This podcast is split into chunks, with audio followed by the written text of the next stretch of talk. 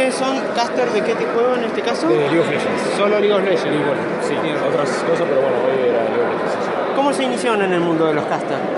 Eh, yo una vez faltó el comentarista de un evento y como yo sabía del juego y el organizador más o menos me conocía, me dijo si quería probar, probé y la, la gente empezó a gustar y, y nada, me empezaron a, a seguir y después bueno, me contrataban en más eventos y así fui saltando.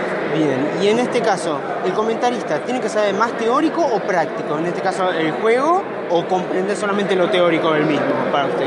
No, yo creo que más allá de que obviamente por el estado de, relator tenés que estudiar un poquito el juego de cierta manera, un poquito más que el player a veces, pero obviamente el- el jugador siempre tiene más mecánicas, eh, pero es necesario también jugar el, jugar el juego y, y tener un cierto nivel como para entender también qué está pensando el jugador y tratar de hacer predicciones en el partido. ¿Cómo ves esto de los deportes electrónicos en Argentina?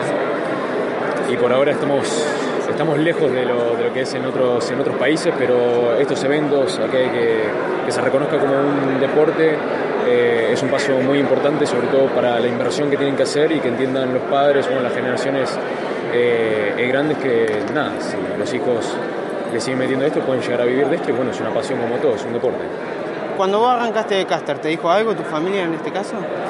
En mi caso fui muy afortunado porque mi familia siempre me apoyó a hacer lo que, lo que a mí me gustaba.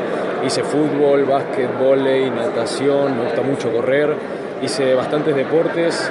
Eh, bueno, como dije hoy en el stream también, yo jugué en las eh, inferiores de, de DF un tiempo. Eh, y la verdad que, nada, cuando conocí la computadora, porque no pude jugar más al tenis por un problema en los tobillos, dije, ¿cómo puedo seguir metido en los deportes? Y bueno, siempre me dijeron que tenía buena voz y la puse para, para generar emoción. Por último, ¿cómo te sentiste en estos días? ¿Qué te pareció este evento? Traerlos acá a Mar del Plata a las finales. No, la verdad que es algo inédito. Generalmente se traen jugadores profesionales o otras cosas.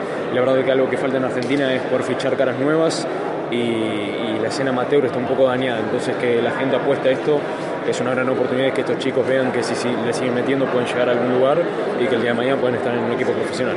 Nombre y apellido, por favor. Santiago Zombira, el Nick Apestei, Edad. 24. Perfecto.